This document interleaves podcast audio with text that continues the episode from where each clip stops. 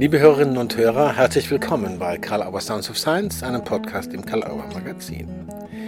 Heute begrüßen wir Gabi Wiegel. Sie ist unter anderem Erzieherin, systemische Therapeutin und Supervisorin und Rainer Orban, ebenfalls neben einigem anderen systemischer Therapeut und Supervisor sowie Leiter des DGS-Instituts NIL in Osnabrück.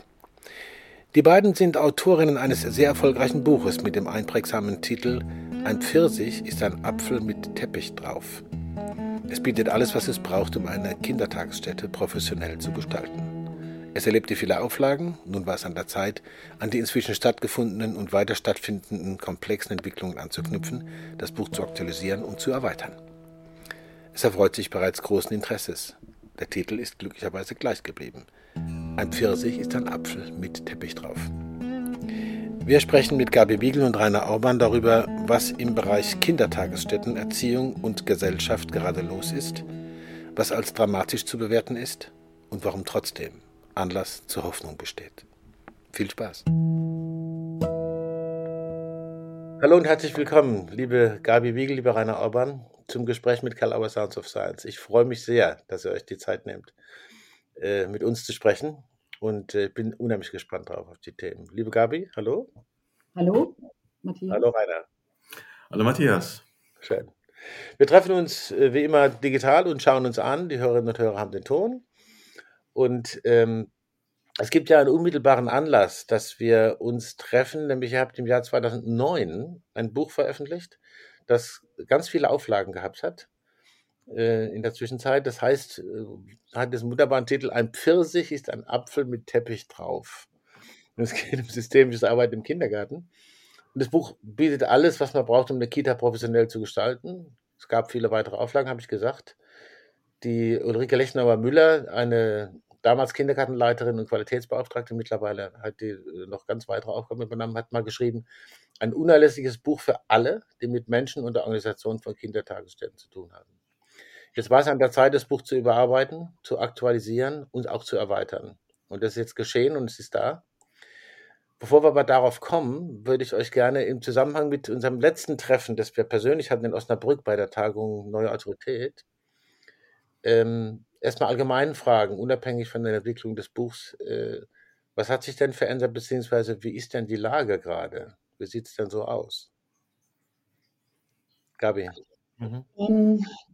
Also, ich finde das gut zu beschreiben, ohne die Hoffnung zu verlieren, ähm, wirklich ein Spagat.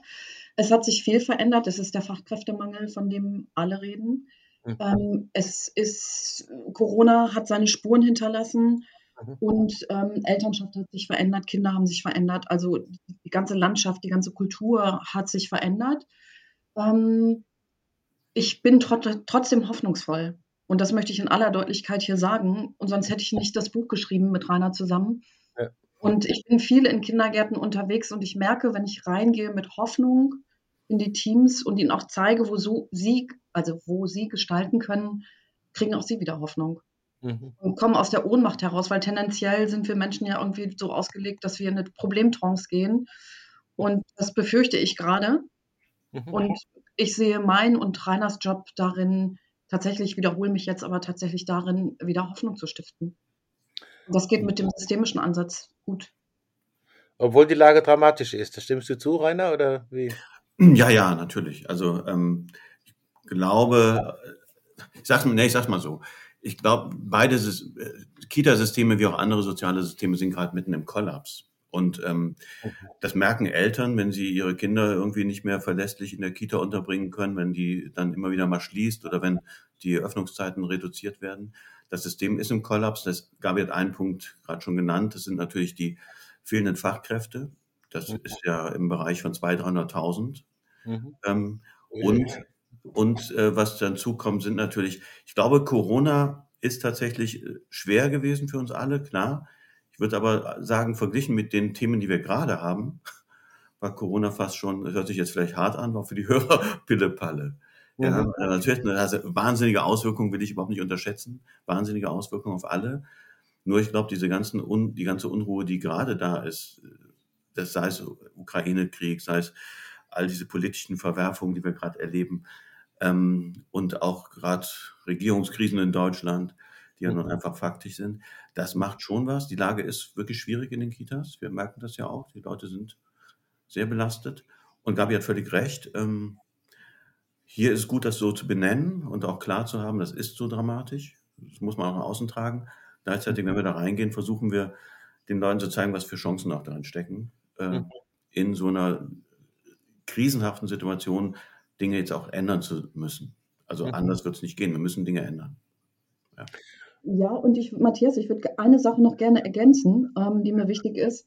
Ähm, also ich stehe voll dahinter, was Rainer sagt. Für mich kommt noch etwas hinzu und das ist, ähm, dass viele Menschen sich aus dem Elfenbeinturm Gedanken über Kitas machen und wie Kitas professioneller aufgestellt sein könnten und überlegen sich tausend Förderprogramme und das alles wird reingespült in die Kita, zum Träger, der Träger in die Kita und das hat für mich nichts mit Partizipation zu tun.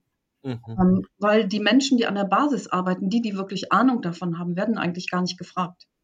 Und mhm. die brauchen wirklich häufig andere Dinge als noch mehr, noch mehr administrative Aufgaben, noch mehr Förderprogramme. Ähm, die brauchen Entlastung. Das ist das Thema.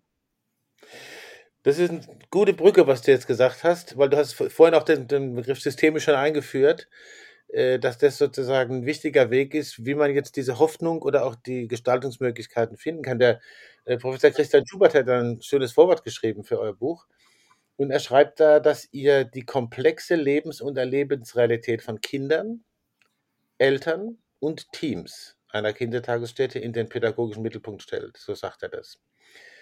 Äh, ist das eine Folge bei euch dieses konsequent, aus meiner Sicht, an Konstruktivismus und Systemtheorie orientierten Ansatzes, so wie ich es verstanden habe?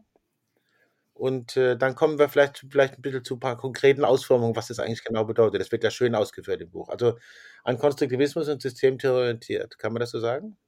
Ja, unbedingt. Also ganz unbedingt. Ähm, also ich glaube, Christian ähm, Schubert und kennen uns ja jetzt auch schon ein bisschen länger und verfolgen sehr, was er da tut. Und wenn er das so beurteilt hat, das, das hat uns sehr gefreut. Ja. Ich glaube, dass er gut versteht, was wir versuchen, nämlich ähm, Kita als System zu begreifen und auch äh, jeden einzelnen Menschen, der dort arbeitet oder der dort ähm, als kleiner Mensch eben den seinen großen Teil seines, seiner Zeit verbringt und auch die Eltern als System zu begreifen und nicht zu glauben, man könnte linear an irgendeiner Stelle äh, Veränderungen machen, sondern das sind eben ne, unter uns systemtheoretisch gedacht, das sind emergente Prozesse, also sind Dinge, die in dieser Wechselwirkung entsteht was und im Miteinander entsteht was. Und da legen wir extrem viel Wert drauf, ähm, alle Beteiligten irgendwie zu sehen, alle, soweit es geht, mitzunehmen und ähm, wirklich auch zu Beteiligten zu machen. Mhm. Und ähm, das ist, glaube ich, das Wesentliche, glaube ich, wesentliche Botschaft. Das ist ein, äh, ein Unternehmen, das, äh, wo alle gemeinsam was unternehmen im Sinne von Kindern und, und Entwicklung in unserem Land. Ja. Mhm. In unserem Land. Mhm. Okay. Ja. Also, mhm. wenn wir jetzt nur mal auf Deutschland gucken. Ja, ja. ja. Also, du hast von, von ähm, Beteiligten gesprochen. Ja. Mir fällt gerade spontan ein, vielleicht bringe ich das mal kurz ein aus Leidensbeteiligten noch Gestaltungsbeteiligte wirklich zu machen, oder kann man das so sagen? ja, da, ja, genau, darin, darin steckt ja die große Chance. Also, dass, ähm, dass wir die, die wirklich auch ähm, wissen, worum es da geht, dass wir die wirklich, ich habe jetzt eben gesagt, viel mehr auch mit äh, äh, beteiligen an den Lösungen, die es braucht. Mhm. Und und das sind eben natürlich in erster Linie die ähm, Pädagoginnen und Pädagogen vor Ort und gleichzeitig sind es eben auch die Eltern und Kinder ähm, und, oder Kinder und Eltern, die auch beteiligt werden müssen und alles, was um das System herum ist, äh, mhm. Kooperationspartner und Verwaltung und so. Ähm, es geht nur miteinander. Wir kriegen das, glaube ich, nicht mehr gewuppt, wenn wir glauben, wir können das nächste Förderprogramm da reinstecken. Das ist das, was Gabi gesagt hat. Mhm. Sondern wir brauchen eine völlig neue Idee davon, wofür Kita steht. Mhm. Also da sind wir, das vielleicht auch die Dramatik, die wir beide sehen, so wie es gerade ist, wird es nicht weitergehen. Mhm. Gabi, ihr habt ja äh, in dem Buch äh, das auch sozusagen ausführlichen theoretischen Teil und dann ganz, ganz viel Praxis, wo man richtig sehen kann, welche, wenn man die Lupe da oder dahin tut, was poppt da thematisch auf. Ich würde gerne aufs Thema Organisation kurz kommen. Es gibt bei euch Beiträge aus Bildungstheorie, Resilienzkonzepten, äh, welche Grundhaltung braucht es? Ähm, gibt einen Anhang mit Methoden angeboten, aber ich würde gerne mal einsteigen mit dem Thema, äh, was es heißt, eine Kindertagesstätte systemisch zu organisieren. Sprich, was unterscheidet systemisches Organisieren von anderen Formen des Organisierens, also zum Beispiel Förderprogramme reinzustopfen? Kann man da ein paar Ideen sagen? Wie, wie gesagt, man kann es ja ausführlich nachlesen, aber hier so einfach ein bisschen einen Unterschied rauszukitzeln. ja. Gabi, ja. Machst du, Gabi? Soll ich? Mach du mal, ich würde mich ähm, gern dann einklinken. Lass uns mal ja, gemeinsam ja. diese Frage beantworten. Hm. Okay. Das ist ja eine Frage, mit der ich mich äh, schon viele, viele Jahre, also Jahrzehnte ist verrückt, ne? Jahrzehnte beschäftige. Ich bin ja äh, in einem Teil meines beruflichen Lebens auch Vorstand einer Kinder- und Jugendhilfeeinrichtung, hauptamtlich weiterhin und äh, mit derselben Frage natürlich immer beschäftigt. Was ist systemische äh, Organisation und wie organisiert man systemisch? Äh, beides.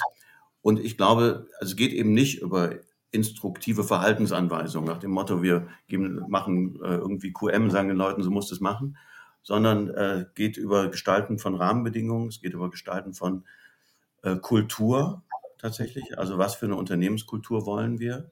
Es geht mhm. um Fragen von Sinnhaftigkeit, wofür tun wir was. Mhm. Gerade bei dem Kita-Thema finde ich nochmal sehr wichtig, wofür machen wir eigentlich das Ganze. Mhm. Es geht um Werte, also was ist eigentlich das, wofür wir stehen. Und wenn wir dann nochmal an so einer Stelle wird es ja klar, dass das ganze größer Denken, äh, auch die gesellschaftlichen Ebenen, die du ja eben schon angesprochen hast, ähm, dann ist klar, dass wir auch da gucken müssen, was haben wir eigentlich für eine Idee von diesen kleinen Menschen in Kitas und davon ausgehen, wie wollen wir eigentlich, wie die sich entwickeln, müssen wir von da aus auch das System Kita organisieren. Also, und das geht dann über wirkliche Beteiligungsprozesse, gutes Beschwerdemanagement, ähm, mhm. gute mhm. Kooperation, äh, Zusammenarbeit, gute Partizipation im mhm. Sinne von wirklicher Beteiligung und Teilhabe. Und alle, also auch die Kolleginnen und Kollegen. Ja, ja. ja. also das kann ich nicht äh, sehr, sehr unterstreichen. Und das ist tatsächlich auch eine Herausforderung, die, äh, wenn ich das wirklich tief begreife, im Sinne von Co-Kreation, ähm, kann das unfassbar viel Spaß machen. Ich habe ja selber 25 Jahre eine Kita geleitet und die systemisch aufgestellt und mitnichten habe ich das alleine geschafft, sondern das ging nur in Co-Kreation mit mhm. Leuten, mit Menschen von außen, mit meinem Team. Mhm. Jede einzelne Person im Team. Ähm, mhm. Und sich darauf einzulassen, habe ich jedoch festgestellt, fällt manchen Pädagogen schwer. Mhm. Ähm, und deswegen ähm, ja, ist dieses Thema Partizipation und Beteil also Beteiligung und Beschwerdemanagement, Rainer, was du eben gesagt hast, so, so, so wichtig, ja. Und Beschwerdemanagement ist für mich, wenn ich das richtig herunterbreche, so wichtig für die Kinder, weil es gleichzeitig bedeutet ähm, Kinderschutz. Also es bedeutet Kinderschutz, weil wenn Kinder sich beschweren dürfen, wenn es eine Atmosphäre, einen Rahmen gibt, wo sie sich beschweren, beschweren mögen, ähm, ist das Kinderschutz. Mhm. Ja. Das fand ich auch interessant, das Thema Beschwerdemanagement, weil das wahrscheinlich ist, was äh, für manche auch beschwerlich ist, das überhaupt anzunehmen, dass so stattfindet. Und dann auch von Kindern. Kann man das so sagen? Ja, das kann man so sagen. Und in dem Wort, das mache ich super gerne in den Fortbildungen, ähm, schauen wir uns erstmal das Wort Beschwerde an und da steckt das Wort schwer drin. Ah, okay. Mhm. Und dann dröseln wir das auf. Ist das wirklich schwer, wenn jemand seine Meinung sagt? Nein, das ist schön. Also, und schon ist die Schwere aus diesem Wort Beschwerdemanagement ähm, hat, löst die sich ein bisschen auf und ähm, die, Geister, die Geister öffnen sich mhm. für neue Ideen. Das ist ja schon mal ein Mordsdreh, ne? mhm. Rainer, du wolltest was sagen. Mhm. Ja, ich wollte sagen, sogar letztlich aus so einer, so einer äh, Perspektive von Organisationsentwicklung würde ich sogar sagen, dass in jeder Beschwerde steckt eine Riesenchance, nämlich äh, das ist Feedback, ich kann, kann darüber das weiterentwickeln, ich kann die immer als Anlass nehmen, äh, noch besser zu verstehen, worum es geht. Also äh, wirklich eine andere Idee davon zu bekommen, was das eigentlich bedeutet. Und gerade bei kleinen Kindern geht es ja nicht darum, die schreiben ja nicht irgendwelche Zettel und werfen die in irgendwelche Postkästen, sondern da ist es Alltag. Die signalisieren einfach, dass sie was brauchen, was vielleicht gerade die Erzieherin, der Erzieher oder die Kita so einen Moment nicht zur Verfügung stellt und dafür aufmerksam zu bleiben. Was brauchen Kinder im Alltag? Was brauchen Eltern im Alltag? Das ist eben ein ganz umfassendes Beschwerdemanagement. Also wirklich zu beobachten und festzustellen, wie kriegen mhm. wir es hin, dass wir miteinander äh, hier eine, im Sinne der Kinder was Gutes entwickeln. Also ja, dazu gehört, dazu, sorry Rainer, dazu gehört für mich auch, ähm, dass um dieses Beschwerdemanagement und um Partizipation herum. Rainer, du hast es zu Anfang gesagt, ne, dass ich da einen Rahmen stecke. Mhm. Ja, klar. Das sollte allen Pädagogen klar sein, dass ich einen klaren Rahmen für die Kinder stecken muss, damit sie Halt finden. Nur dieser Rahmen muss so gestrickt sein, dass Kinder darin leben können und sich entfalten können und entwickeln können. Und das ähm, ist eine Herausforderung. Das ist ein dehnbarer Rahmen für mich. Ne? Der ist manchmal größer, manchmal enger, je, je nach Klientel, je nach Kindern, Eltern, auch ähm, Kollegen, die gerade da sind. Matthias, ich will jetzt nicht dein, deine, äh, deine, weiß nicht, wo du gerade bist, aber das sprengen. Aber ich mag mal ein, eine Sache sagen, die mir wichtig ist, im Laufe der Jahre wichtig geworden ist. Ich bin ja über Gabi vor 20 Jahren äh, auf diesen Bereich noch intensiver gestoßen. Hat mich immer schon interessiert, aber war auch, bevor Gabi und ich uns kennengelernt haben, mal Vorstand in der Kita. Das hat mich schon immer sehr interessiert, aber trotzdem bin ich da tief erst später reingekommen. Und ich mache ja heute auch viel Coaching mit Führungskräften in der Wirtschaft. Und ich sage das ganz bewusst hier auch in diesem Rahmen. Ähm, ich kenne eigentlich fast keine Führungskraft in der Wirtschaft, die so einen anspruchsvollen Job hat wie eine Kita-Leitung. Ja, okay. Ja, und das ist überhaupt nicht klar, glaube ich, in der Diskussion, was die da zu managen haben. Mhm. Die müssen sich nicht nur um ein Team kümmern von Kolleginnen und Kollegen, die auch oftmals in ihrer Not sehr bedürftig werden, weil die Ressourcen an allen Ecken fehlen. Und äh, die, die kümmern sich um das Wichtigste von Eltern. Dann kümmern sich um eine Elternschaft, die auch anspruchsvoller wird oder eben auch in Not ist gerade mhm. mit den Betreuungszeiten. Und die haben oft Träger, die entweder sich nicht interessieren, meine ich gar nicht böse, sondern weil sie auch andere Aufgaben haben oder eben auch überfordert sind. Mhm. Und das ist ein wahnsinnig harter Job. Und der lädt, deshalb arbeiten wir ja auch sehr gerne mit Kita-Leitungen. Wir haben deshalb auch einen großen Teil des Buches diesem Thema gewidmet. Ja. Ähm, weil das braucht wirklich richtig gute Leute, die gut ausgebildet sind und auch einen guten Blick auf sich und ihre Rolle haben. Mhm. Die haben sehr viel Verantwortung. Hat es auch was damit zu tun, Gabi, Frage an dich jetzt oder auch an euch beide, äh, mit der Wertschätzung der, der Arbeit von Kita-Leitungen und Kita-Kolleginnen gegenüber von der Gesellschaft? Also wie, wie, wie das einfach gesagt wird, ihr macht nicht nur einen wichtigen und tollen Job, sondern wir kriegen es auch mit und wir wertschätzen das auch?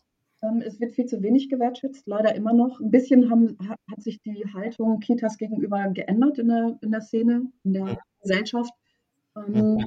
Und dennoch ist es viel, viel, viel zu wenig. Und Rainer sprach zu Anfang von Sinnhaftigkeit mhm. und ähm, Wichtigkeit für unsere Gesellschaft. Und das ist leider in den Köpfen noch nicht gänzlich angekommen, wie sinnhaft und sinnvoll ähm, wirklich dieser Bereich ist. Mhm.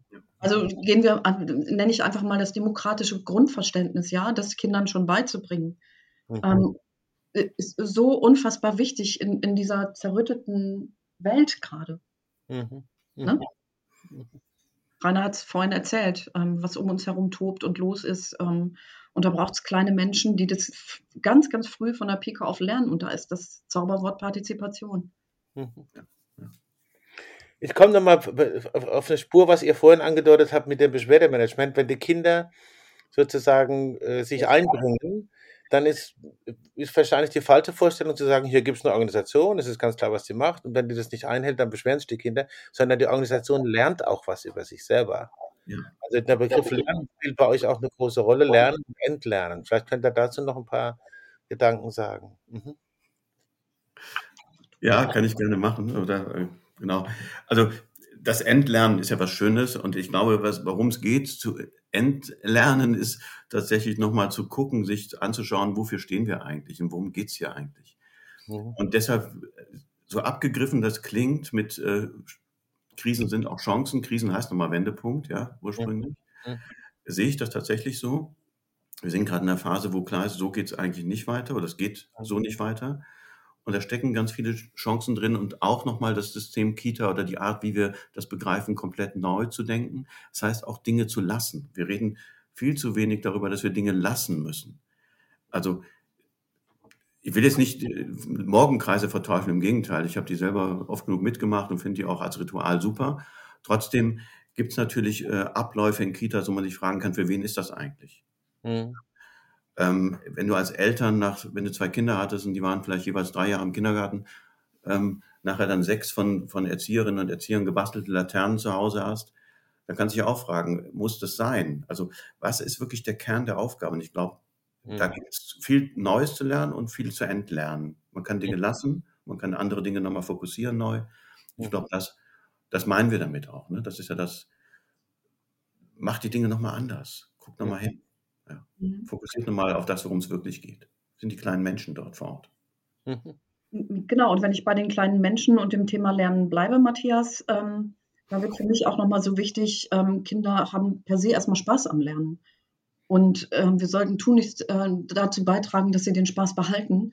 Und das braucht wiederum Menschen, Pädagogen, die wiederum auch Spaß daran haben zu lernen und auch zu entlernen ne? und, und sich in Frage zu stellen und sich dem Thema, dem Thema Lernen einfach auch selber zu widmen. Da, weil das, was ich ausstrahle, wenn ich ausstrahle, ich habe da echt richtig Lust drauf, dann strahle ich das, übertrage ich das auf die Kinder. Wenn ich allerdings ähm, überfordert bin und äh, gar nicht mehr weiß, wo vorne und hinten ist, strahle ich es ebenso aus. Mhm. Und das ist sehr fatal und das ist, glaube ich, mit ein Zahnrad in dem Ganzen. Mhm. Ein anderes Kommunikationsverständnis scheint mir auch wahrscheinlich aus dem systemischen Ansatz gespeist oder aus systemtheoretischen Überlegungen, äh, was da überhaupt stattfindet in der Kooperation oder Partizipation, wie du es gesagt hast, Gabi, äh, all derer, die beteiligt sind und im Zentrum die Kinder. Ja, Mhm. Mhm. ja. okay. okay. Ja, im Zentrum sind die Kinder und zugleich auch die Eltern. Mhm. okay. Die, die, die denke ich, also die, die müssen unbedingt mitgedacht werden. Mhm. Weil äh, wenn die Eltern, ähm, wenn die Kollegen, die Pädagogen mit den Eltern Ressourcen herausarbeiten und in, auch wieder in die Stärke und in die Lösung gehen, Mhm. übertragen die Eltern das auf ihre Kinder. Mhm. Und vielleicht nochmal, das war Gabi und mir ja, Mhm. sorry Gabi, das war Gabi und mir ja immer ein totales Anliegen. Und ich glaube, das ist vielen wirklich nicht klar in der ganzen Diskussion. Es gibt keinen Ort sozialer Arbeit, wo du potenziell jeden Tag zweimal Eltern sehen kannst. Ah, okay.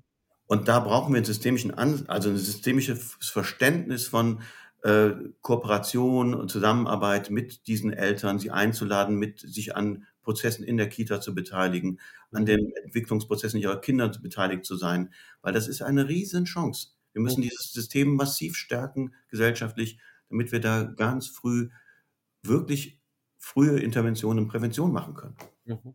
Ganz einfach eigentlich. Spannend, ja. Ja. Übrigens ist interessant, kann ich jetzt mal so rückmelden, wenn ich euch so zuhöre und ich habe das Glück, euch auch noch zu sehen, wie diese, das, was die Gabi am Anfang gesagt hat mit dem, mit dem Mut oder der Hoffnung, das ist, das kommt sehr klar rüber. auch in der Beschreibung der Problemkontexte. Ähm, ihr habt äh, verschiedenste Konzepte auch noch, ich habe es vorhin äh, angedeutet, die da so integriert werden in diese Basisorientierung, Konstruktivismus, Systemtheorie, Lösungsorientierung, Ressourcenorientierung, zum Beispiel Bindung oder Resilienz. Wie, wie schafft man das, solche zum Teil ja auch Modebegriffe, die dann irgendwie äh, quasi als die Allheilmittel bezeichnet werden. Bindung ist alles, Resilienz ist alles, das so zu integrieren in euer Verständnis von dem, was in Kitas oder was in der Arbeit da läuft. Versteht man die Frage? Ich weiß nicht. Ja, ja, ja. Also, das stimmt, dass die gerade, ähm, ich mache selber auch Fortbildung zur Resilienz und dann will man das manchmal für einen Tag haben, wo ich sage, das mache ich nicht für einen Tag, weil das, das, ist, das ist ja ein viel zu komplexes äh, Konstrukt, äh, Konzept. Äh, wahnsinnig wichtig, also man muss ja da zurückgehen. Bowlby, als der die Bindungstheorie formuliert hat, ja, hat er sich bezogen auf systemtheoretische Konzeptionen, obwohl er ursprünglicher Analytiker war. Aber der hat sich in der Verhaltensbiologie und ähm, in der Idee der Beschreibung schon sehr früh auf Systemtheorie selber bezogen, in seinen eigenen Schriften. Mhm. Also das ist Ur von der Wechselwirkung, die dort ähm, beschrieben wird zwischen Kind und Eltern, ähm, wie das ein eigenes Bindungsmuster entwickelt, ist, wenn man sich das systemtheoretisch anschaut, jetzt sind natürlich die Hörer sehr gefordert, ich versuche es mal mit eigenen Worten, ganz einfachen Worten, Mhm.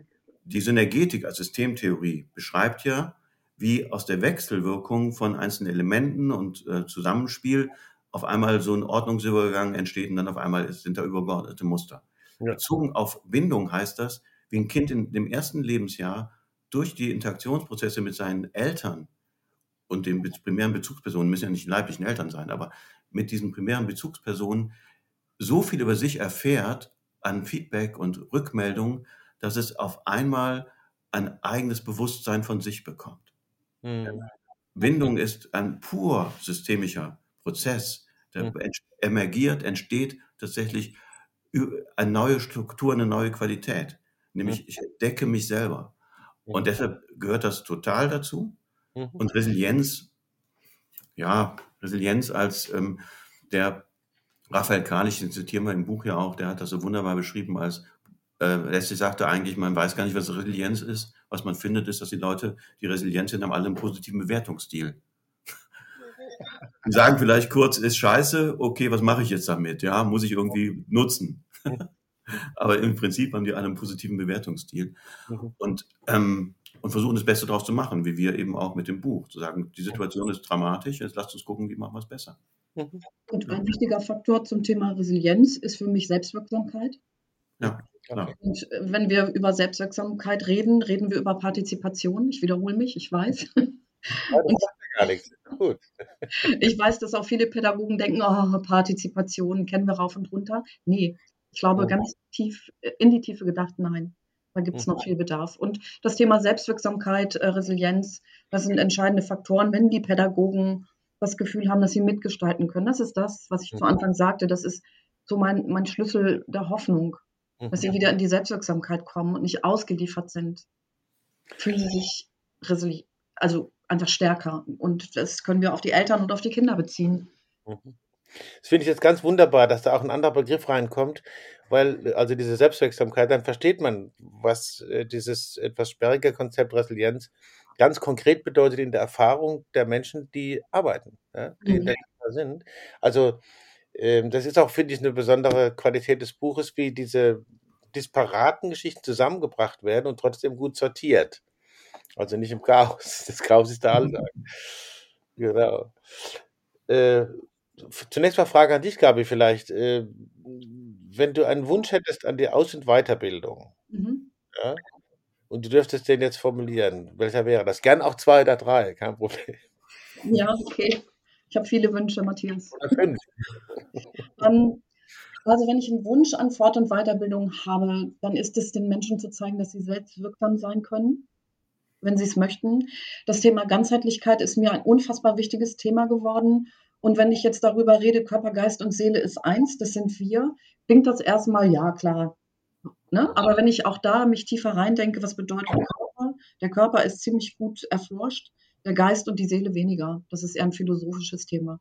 Hm, Okay. Mhm. Und ähm, darüber zu reden, was bedeutet das eigentlich? Was bedeutet das, den Menschen als ganzheitliches Wesen zu betrachten, groß wie klein? Mhm. Mhm. Und ähm, hatte ich das Thema Entschleunigung schon? Nee. Ja, das finde ich total wichtig. Mhm.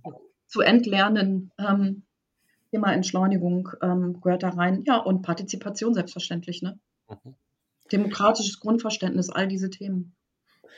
Also, wenn ich da kurz mal nachfragen darf, entschuldige, Rainer, äh, Mhm. ähm, Selbstwirksamkeit äh, und Lernen in der Außen- und Weiterbildung damit umzugehen, da gehört ja auch Selbsterfahrung dazu, oder? Absolut. Mhm. Mhm. Also sich die Biografie, die eigene Biografie immer wieder anzuschauen. Höre Mhm. ich auch gerne mal, oh, haben wir in der Schule rauf und runter gemacht.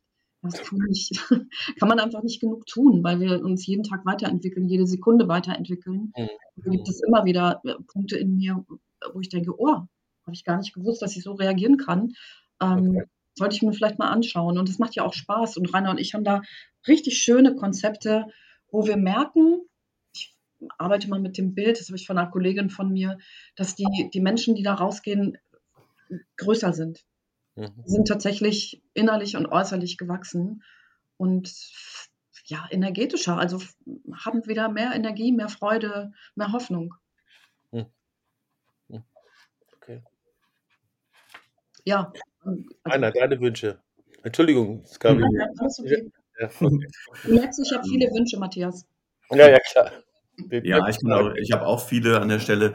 Ähm, ich sag mal, jetzt erstmal bezogen auf den, den Bereich, würde ich, äh, glaube ich, dass es tatsächlich wichtig ist, dass, dass wir, ähm, dass in der Außenweiterbildung mehr, mehr Verständnis von Komplexität, das müsste schon in den Kitas den Kindern vermittelt werden, in Schulen vermittelt werden, gerade in der Ausbildung, ob das äh, Erzieher in der Erzieherausbildung ist, Erzieherinnenausbildung oder Frühkindspädagogik äh, viel mehr lernen, von- mit Komplexität umzugehen und zu verstehen, was das bedeutet. Also Körper ganzheitlich zu begreifen, das soziale äh, Miteinander so zu begreifen.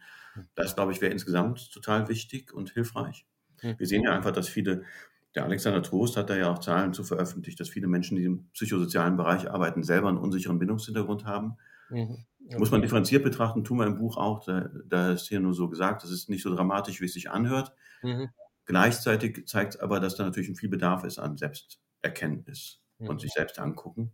Mhm. Und auf der anderen Seite, wenn ich dann nochmal ein anderes Thema einbringen darf, bin ja nun auch Institutsleiter mhm. und ich weiß, dass vielleicht auch ein paar Kolleginnen und Kollegen in der Institutsleitung zuhören, was ich immer wieder feststelle, was mich wirklich umtreibt, mhm. ähm, und ich glaube, das wird anderen genauso gehen und wir, da müssen wir nochmal mehr hingucken. Wir neigen dazu, auch die systemische Therapie und die Art, wie wir das tun, immer individueller zu gestalten. Okay. Ich hatte gestern noch eine Supervision mit sehr guten Kolleginnen in einem sehr anspruchsvollen Arbeitsbereich, wo es um Kinder in tiefer, tiefer Not geht. Und äh, da werden alle einzeln beraten. Die Mutter, der Vater, jedes Kind einzeln. Es gibt schon mal Kindergruppen. Und ich habe dann gefragt, ihr seid doch so gut ausgebildet, da sind auch systemische Beraterinnen bei und Therapeutinnen. Wieso macht ihr keine Familiengespräche? Mhm. Die Kinder sind alt genug. Ja, wieso macht ihr keine Familiengespräche? Und das, ich glaube, da müssen wir nochmal als Institutsleitung gut hingucken, wenn wir, äh, wir müssen die Menschen wieder mehr miteinander in Kontakt kriegen. Da ist in Gruppenangeboten, in Familientherapien, Multifamilientherapie, äh, statt alle individuell zu behandeln. Also ist ja auch in den Kitas so, da wird ja viel über Gruppenprozesse gearbeitet und mhm. auf Elternabenden erreichst du viel mehr, als wenn du vielleicht einfach nur die Eltern einzeln siehst. Mhm. Müssen die Menschen wieder mehr miteinander in Kontakt und Beziehung kriegen. Und das, glaube ich, ist wichtig für Aus- und Weiterbildung. Mhm. Mehr Gruppenkonzepte, äh, mehr die Leute wieder in, die größer, in größeren Systemen in, in, zusammen, in Zusammenspiel zu kriegen. Der Fritz Simon hat es ja mal gesagt, äh, wenn ich mich richtig erinnere, auch im Kontext von Führungsaufgaben, du hast vorhin die Wirtschaft angesprochen, ja. äh, das beste Training, was man haben kann, ist eine Gruppendynamikwoche. Ja, ja, ja, absolut. Ja. Ja. ja. Und wirklich nochmal, ich habe ja ähm, damals in Heidelberg bei der IGST äh, mhm. meine Familientherapieausbildung gemacht und die Leute denken, es ist so kompliziert. Es ist, für mich ist das wie Fahrradfahren. Mhm. Also es gibt eigentlich nichts Schöneres als eine familientherapeutische Sitzung. Mhm. Die ist, ja, so viel Know-how da und weiß, wie es geht. Das ist auch nicht so schwer. Mhm. Und ähm, es ist nur, man muss es einfach gelernt haben und dann machen. Ist, ich finde es fast leichter als Einzeltherapien. Ja. Darf ich da was ergänzen? Also eine kleine Story aus meiner Kita.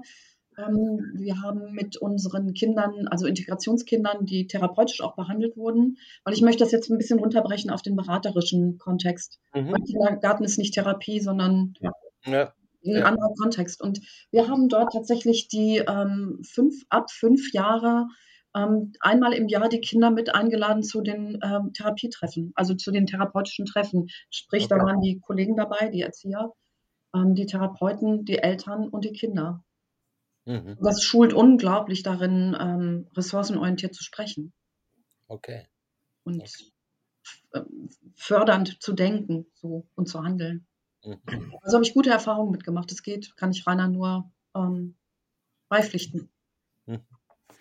Klare, klare Wünsche, klare, klar formuliert auch. Und ist das jetzt, klarer formuliert ist, umsetzefreundlicher sind es ja vielleicht. Mhm. Jetzt kommt sozusagen auch beim Gespräch mit euch, ich nenne es jetzt mal das Kalauer Interview, Beschwerdemanagement. die, die Kalauer Abschlussfrage. Gab es irgendeine Frage, wo ihr gedacht habt, oh, die kommt? Das wird bestimmt thematisiert. Jetzt ist es überhaupt nicht vorgekommen. Äh, ist sich während des Gesprächs was ergeben und ihr habt es neben notiert und da liegt es noch, dann wäre jetzt die Gelegenheit, euch selber was zu fragen oder untereinander oder euch selbst. Oder einfach noch was zu thematisieren oder ein Statement zu sagen. Das ist eine sehr schöne Frage, Matthias. Ich liebe sie. ähm, nein, ich habe das Gefühl, dass ich, ähm, nicht nur das Gefühl, ich habe ähm, wichtige Dinge sagen dürfen. Mhm. Mhm. Okay. Ich musste tatsächlich eben im Gespräch dran denken und ich hoffe, ich kriege es richtig hin. Ähm, äh, weil Gabi es auch gesagt wie wichtig Hoffnung ist, und das mag ich nochmal am Ende sagen. Wir haben ja schon drüber gesprochen, aber ich mag diesen, äh, diesen Zitat, dieses Zitat von Havel, Václav Havel so gern, mhm. der mal gesagt hat, Hoffnung ist nicht die Überzeugung, dass etwas gut ausgeht, sondern die Gewissheit, dass etwas Sinn hat, egal wie es ausgeht. Mhm. Und ich glaube, das ist so wichtig. Wir müssen, also es wäre gut, was heißt müssen, es wäre gut und hilfreich, wenn wir alle uns mal wieder unserer Werte versichern und mit tiefer innerer Gewissheit und Überzeugung dafür einstehen und das auf allen Ebenen tun, bei der Begleitung der Kleinen und auch sonst. Also mhm. wir haben ja gestartet mit Fragen, wie seht, wie seht ihr gerade diese Lage? Und ich glaube, ja. Ja. wir brauchen, äh, müssen uns unsere eigenen Werte nochmal vergewissern, mhm. weil die anderen, die wir eher als bedrohlich erleben, die haben klare Vorstellungen, was sie wollen. Mhm. Und wir müssen, glaube ich, auch nochmal klar formulieren, wofür wir stehen und wofür wir auch einstehen. Mhm. Und ich glaube, das wäre mir wichtig. Also nochmal mhm. da. Aber gut, hast, das hast es ja letztlich schon so, schon auch in Sprache gebracht für uns. Mhm. Ja, aber ich bin immer froh, wenn dann so dass, dass das nochmal in eine andere Formulierungsschleife geht und das hat dann einfach auch eine gewisse äh, Erinnerungskraft. Zumindest für mich. Ich nehme an, Hörerinnen und Hörern geht es vielleicht ähnlich. Die Ulrike Lechner-Müller hat ja gesagt, äh, ich, als ich beim ersten Mal dieses Zitat gelesen habe, habe ich nicht ein unerlässliches Buch gelesen, sondern ein unersättliches Buch. habe ich gelesen. Aber das stimmt ja irgendwo auch. Ein unerlässliches Buch. Und äh, ich bin dankbar für das Gespräch, dass äh, das nochmal einfach auch in Gesprächsform klargemacht wird, was steckt dahinter, dass es so notwendig ist, sich damit zu beschäftigen. Ja. Ich danke euch für eure Zeit und würde mich freuen, wenn wir uns dann auch wieder wie in Osnabrück vor einem halben Jahr persönlich irgendwann sehen. Das werden wir. Ich wünsche euch viel Kraft und allen Hörerinnen und Hörern auch, die äh, mittun bei diesen großen Aufgaben. Danke. Vielen Dank. Danke dir, Matthias. Danke.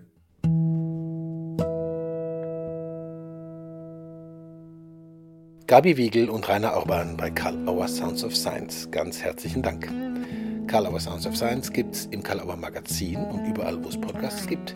Wir weisen wie immer auf die weiteren Podcasts im Karl Auer Magazin hin, zum Beispiel Form Reloaded mit Fritz Bosimon, Blackout Bauch wie ein kein Bock mit Timo Nolle, Cybernetics of Cybernetics mit Lina Nagel und die Heidelberger Systemischen Interviews. Besuchen Sie auch gerne unsere gesamte Website karl-auer.de, stöbern Sie im Programm mit den aktuellen Neuerscheinungen und im Magazin. Für heute danke für die Aufmerksamkeit und bis zum nächsten Mal bei Karl Auer Sounds of Science.